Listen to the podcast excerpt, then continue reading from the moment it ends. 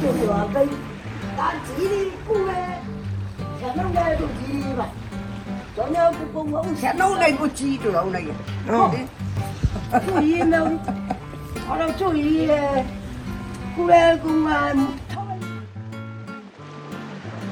这里有满山满村的军事标语，还有蔚蓝闪耀的蓝眼泪，更有飘香百里的美酒，更别忘了那些护岛前线的故事。这些都是我们想分享给您的马祖文化，马祖的美好，美好的马祖。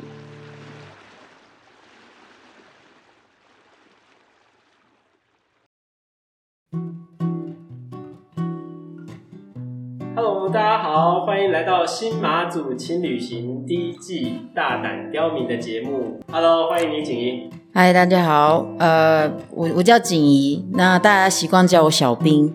小兵，对哦，看哦，锦怡兵的话是哪个兵？阿兵哥的兵。哎，锦怡为什么会取兵？阿兵哥的兵，大家会这样叫你？诶，其实大部分的马主人的绰号都叫小马，对，但是我自小什己么小什么这样，呃，就是小马马祖，所以就简称小马。就是哦你在读大学的时候，同学一定会哦，你马祖来的哦、所以你就给你取绰号，直接叫小马祖。哦，对，所以马祖有好几个小马祖，那我想要跟大家区别出来，所以就给自己取了一个小兵这个绰号，就是呃配合马祖的战地战务呃战地政务时期的那个军管的状态，马祖到处都军营嘛，大家觉得那个印象就是阿兵哥很多，阿兵哥军人很多，所以对叫小兵。对哦小兵 OK，好，那个锦怡我简单介绍一下，锦怡是台北医学大学。然后到大五的时候就自我放逐，自我寻求自己的未来，想要读书的方向嘛哈。然后也是有计划的在餐饮这方面做累积经验，后来当到店长，然后最后自己创业。那创业三年之后，就在这个创业的当中累积一些商品，后来就把它商品化，现在在这通路上有在卖贩卖，对不对？啊、对，好，哎，那我们这个简单聊一下这个锦怡你在自我放逐期间，后来在餐饮这方面的累积，是大概做过哪些方面的工作？打工啊，或是正职工作？呃，我做的都是餐饮相关的工作，所以就变成呃日式、台式、意式、韩式，就是各国料理我都有去里面工作过这样子。去对学习累积经验，对，然后到最后是在哪一方面的店当到店长？呃，一家餐酒馆，餐酒馆当到店长，对哦，那也不简单呢，就是进出货啊，就是人事啊方面，通通都要有一些涉猎。呃，对。可是我当店长当不到三个月，我就给他离职创业了。就是累积的时间也差不多了啦。对，人家说马祖小孩都还蛮蛮聪明、很灵活，然后很有自己的想法。这个，所以今天的刁民代表王小兵也是这样，很有自己的想法哦。那那时候你创业的店后来叫冰早午餐，然后后来因为那个营业的方向调整，就兵叫冰的午晚餐啊、对，从早餐改成变成午晚餐。对，啊。对，因为大家都跟你说，你创业做东西，其实是要从模仿开始，就是模仿别人已经很成功的东西，然后再做最后的超越，会很简单，这条路会很好走。嗯。就譬如说，你去问人家，你今天中午要吃什么？然后你，假如你生活在台北，在马祖另当别论，嗯。在台北，你问人家今天要吃什么，嗯。他第一个想到的是意大利面、便当、卤味、嗯，鸡排、盐酥鸡，对，然后可能再来火锅，嗯。但是绝对不会有人第一个想到我要去吃马祖鱼面。嗯所以其实如果整条街明明就已经有四家意大利面了，对，你再来开意大利面，你一样不会失败，只要你的东西不难吃。嗯是。啊、就是我听到的劝告是这样子，他们就说，既然你什么都会做，你也会做韩式，也会做日式，是那我就不听劝了，觉得我偏我偏要，我偏要去做一个特立独行的，没有人去做的东西。所以你有评估过这个未来吗？这个事情的发展性？你当下自己的眼界嗯所能够做出的评估，会觉得自己做这件事是可行的。因为当时其实我已经做到还蛮不错的一家餐酒馆的店长，那所以我对于人事管理跟成本的管控这些我都已经学会了。然后我开的那家店是直接在这家餐酒馆的正对面开，也就是我对那个地理环境我也是够了解的。我我觉得我我开起来是会成功的。嗯，对，但是其实你真的开下去，你才知道有很多东西是你当初没有想到。毕竟人家是连锁的，他们的知名度本来就很够，他们开店甚至不用打广告。我开店，我买一送一都没人知道我买一送一。对，所以其实落差还蛮大的，就是很多期望值跟很多规划都是在真的开店之后才知道说。呃呃，原来跟想的差这么多，然后才会在这个过程中赶快去做改变。嗯，对，是，一直都在改。我们其实那时候很拼，每个月都在讨论，然后改策略，菜单一直改，然后营业时间一直改。对，然后嗯、广告投放的方式也一直改。是，对，哦。那后来是什么样的原因去收掉这个店？其实第一年不赚钱，第二年开始赚钱，第三年这家店其实已经还蛮有一个发展空间的。然后这个时候，第二年的时候，我去学创业的一些课程的时候，学会怎么去算一家店的成长空间的最大值到哪里。那我们就认真算一下那个区域的人，因为那个不是观光区，那是学区，然后住宅区，那住宅区的人就这么多，然后学区的学生也就这么多，然后用餐时段也固定就是中午晚餐没了，所以营业额最高值就达达到那个那个值了，就是人流量是固定，没办法提升。你那你那时候创业是做哪一类的店？那个店餐厅呃，从一开始做早餐，到后来变成午餐加晚餐，所以早餐、午餐、晚餐都有做。后来不做早餐了，只做午餐跟晚餐，因为早餐一份只有五十块，嗯。午餐一份是一百五十块，那当日营业额来算，当然是午餐加晚餐，我营业额会比较高。嗯。对，，OK，所以就还没有到餐酒馆算吗？餐酒馆呃，没有卖酒，没有卖酒。没。卖酒，OK，对，所以你那时候就是创业，创业大概也几年，三年。也是哦因为我刚刚还没讲完的地方，是因为他的合约要合约到期了，然后我我换算那个地方的最高营业额就这么高了，不可能再升上去了，除非整家店打掉重练，就是我一份餐点从一百六十块，我整家店重新装潢变成很高级的餐酒馆，可能可以卖到两百六十块好了。那既然我都要重新装潢，我为什么还要留在那个地方？我其实可以直接搬家，因为我所有设备过去，装潢全部过去，我不用，我并不会多花更多钱，因为那边也是打掉重练，是一笔钱。你重新在地方再开一家店也是一笔钱，其实所以是合约到期。对嗯，所以三年一签三年，三年到了之后评估之后就另外再创业好了，比较划算。对啊，了解，嗯，店收下来就鬼混了一年，出来休息休了一年。嗯，想说好不容易那么自由自在，我那时候一整年只休息了二十天，就是完全不敢电休。所以趁趁这个时候也好好想一想，休息一下，想一想。对啊，OK，原本的鱼面跟鸡冠饼是实体店面，那我店收之后，其实还是有很多常客一直问我能不能卖他们鱼面或是激光饼，让他们带回去自己加热。所以鱼面跟激光饼是你那创业的三年的餐点实体店面里。面的餐点，对，OK，就是我现在你看得到的料理包，其实我当初实体店面全部都有卖，都有做，然后也都嗯是当初的那些忠实顾客，有回购率都很高。对他们还想要继续吃这些东西。那从一开始的很阳春的包装，就是随便包一包就给他们，他们带回去自己加热，到后来开始慢慢研发，希望说它有更好的包装，然后甚至是那个时候都没有做后杀处理，所以东西都是一定要冰在冰箱，到现在就是可以常温这样子。所以你那时候有特别强调你的东西就是新鲜现做，然后没有加很多调味料这些事情。啊，对，哦，对，哎，那时候店的名字叫什么？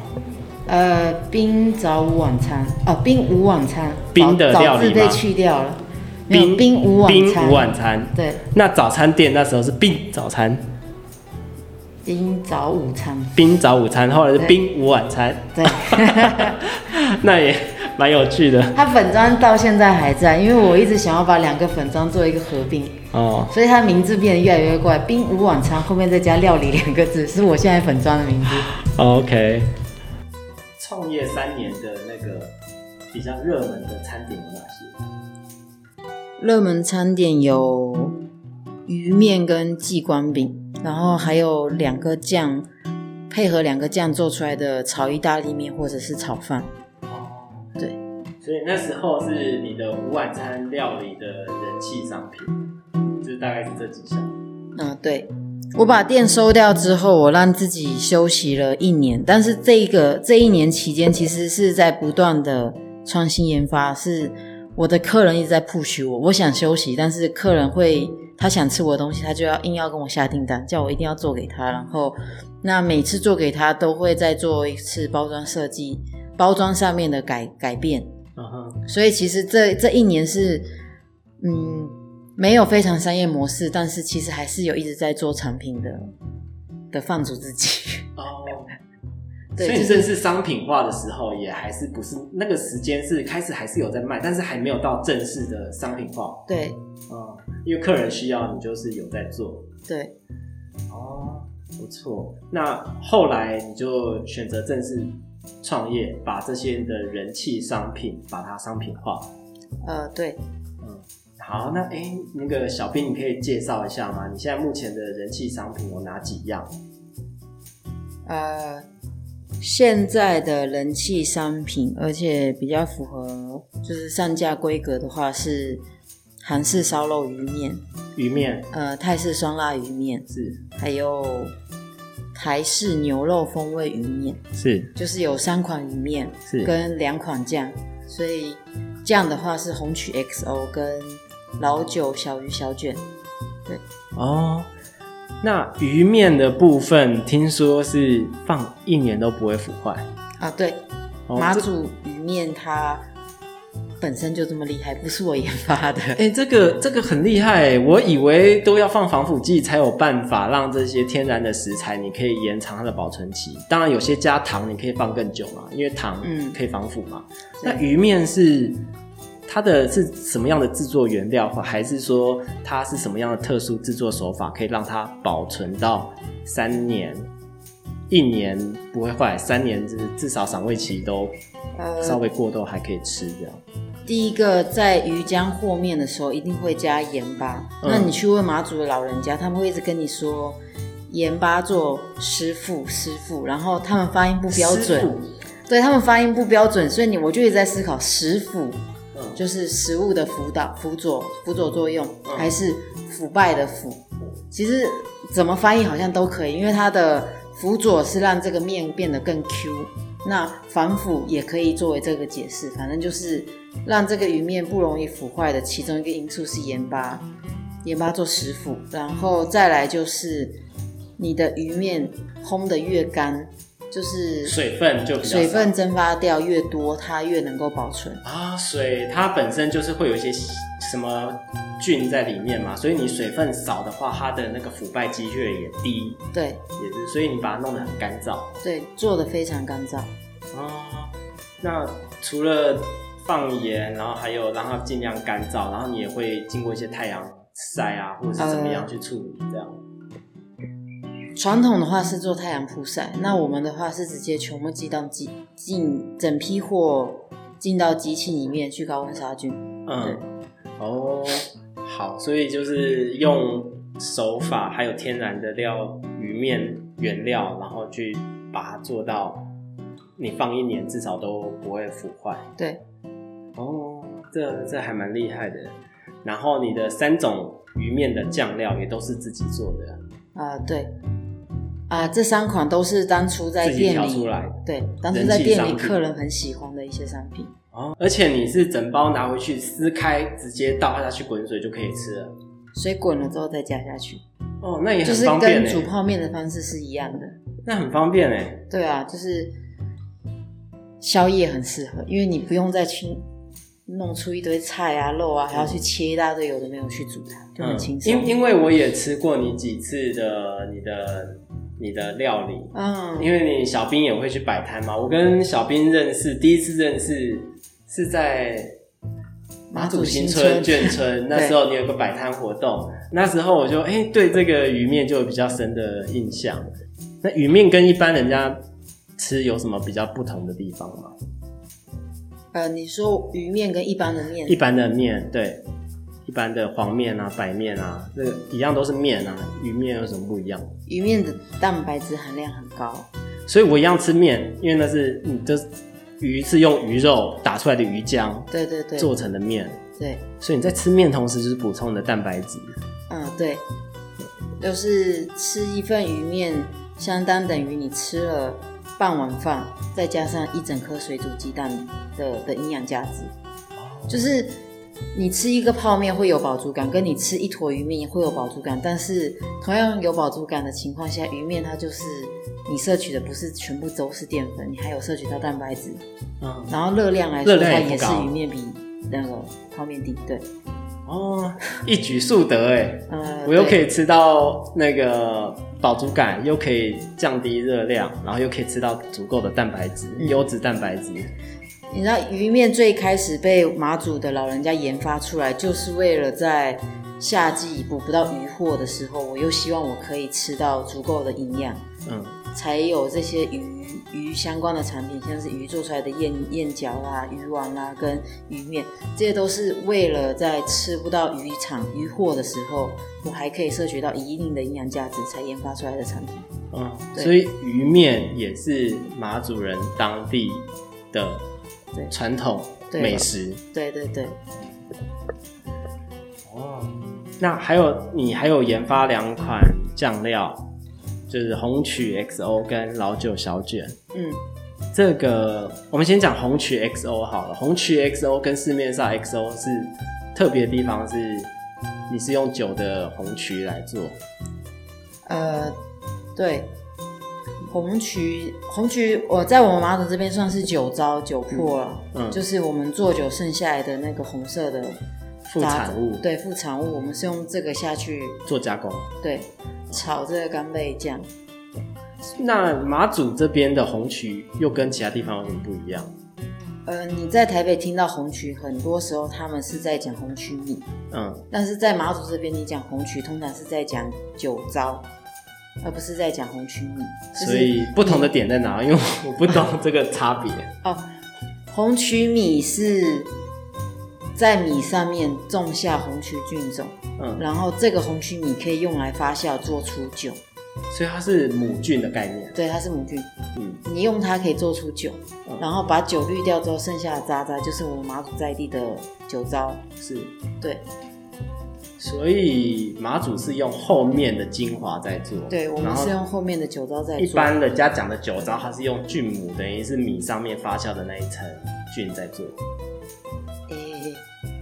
诶、我我不我不不确确定定每一啊家是不是都这样但是嗯像我朋友他们家是客家人，是我就看到他是直接用红曲米、白米，白米，嗯然后铺在猪脚上面，直接拿去蒸发酵，呃，也都没有发酵，就是直接拿去蒸猪脚，嗯，就是直接让它的红曲米被煮软，然后直接在那个猪脚上面，对。哦，是，只是各地的做法不同。对，马祖的做法就是用那个呃，做完酒剩下的酒糟来做料理，哦，对好，很多马祖的料理都有用到老酒，对不对？对，老酒面、老酒虾、老酒蛋，哇，我想到我都会流口水，很好吃。这个天气，尤其天气冷的时候，哇，你吃一口老酒蛋、老酒面线，真的是身体蛮回温。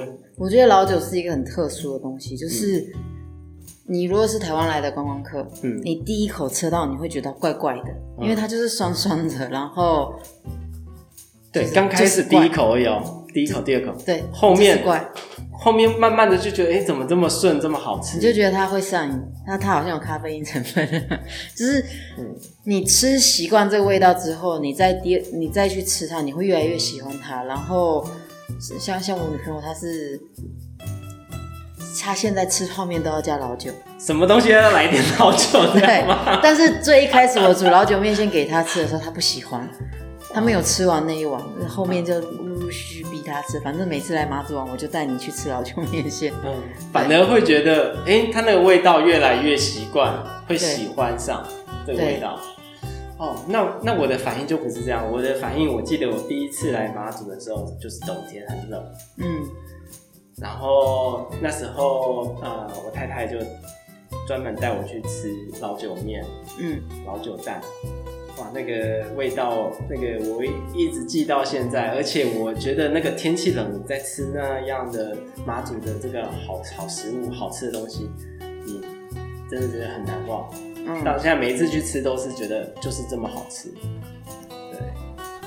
所以马祖的马祖的好吃的东西，经由那个我们马祖青年锦怡的手，嗯就是创造出另一个新的新的风味跟商品，可以直接在网络上贩售给给大家这样子。嗯嗯，如果有些朋友来马祖玩过之后，还想要吃一些马祖的美食，对鱼面或是酱料，都可以联络我们小兵。你你马祖话讲怎么样？可以试试看。诶、欢迎的呀马友卡六，欢迎你们来马祖玩，对。欢迎你呀马马对对呀对呀。呀，，嗯，呃，利利路利喽，好像是利喽，来来马友卡六就是来马祖玩，嗯。对，哦，好哦，那最后那我们就谢谢锦怡跟我们分享，拜拜。拜拜。